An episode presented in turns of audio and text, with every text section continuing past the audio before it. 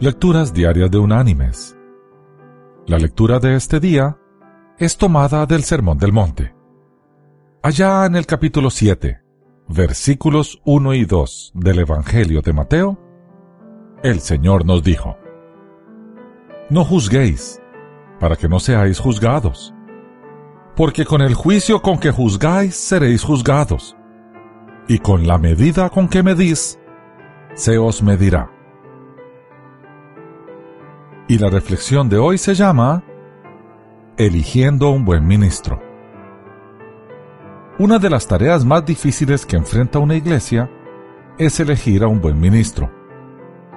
Un miembro de una junta oficial que tenía que cumplir con ese angustiante proceso, finalmente perdió la paciencia.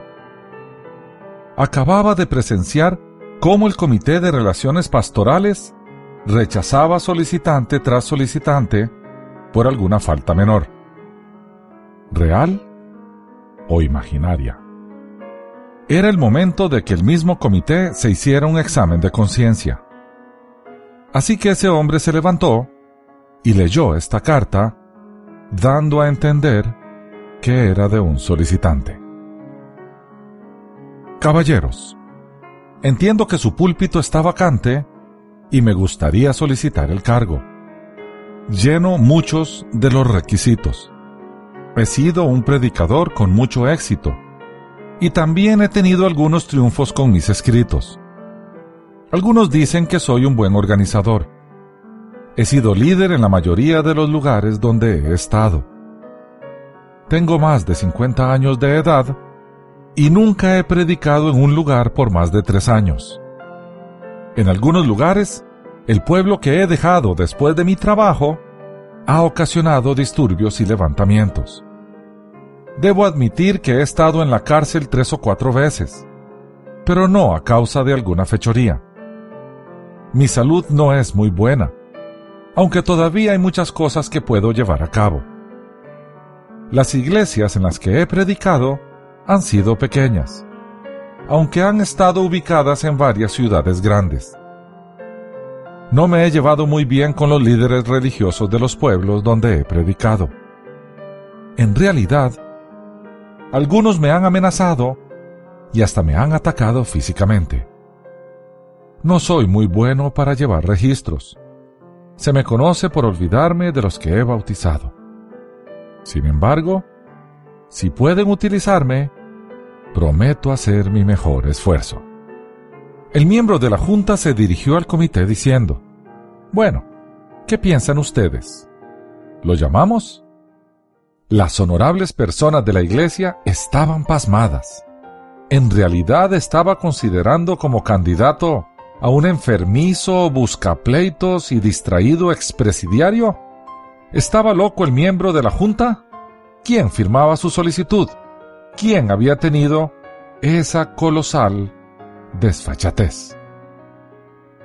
El miembro de la Junta los contempló a todos con agudeza, antes de replicar.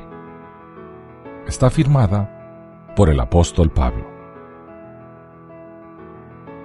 Mis queridos hermanos y amigos, no debemos juzgar a la gente con dureza colocándonos en un pedestal censor y así reclamar la competencia y autoridad de sentarse a juzgar a los propios congéneres, desde una supuesta posición de privilegio y superioridad.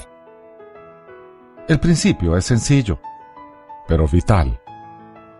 Ningún ser humano está calificado para ser juez de sus congéneres, porque no podemos leernos mutuamente los corazones ni valorar nuestros motivos mutuos ya sabemos que Dios valora más las motivaciones que los actos, las razones del por qué se hicieron los actos más que los actos mismos.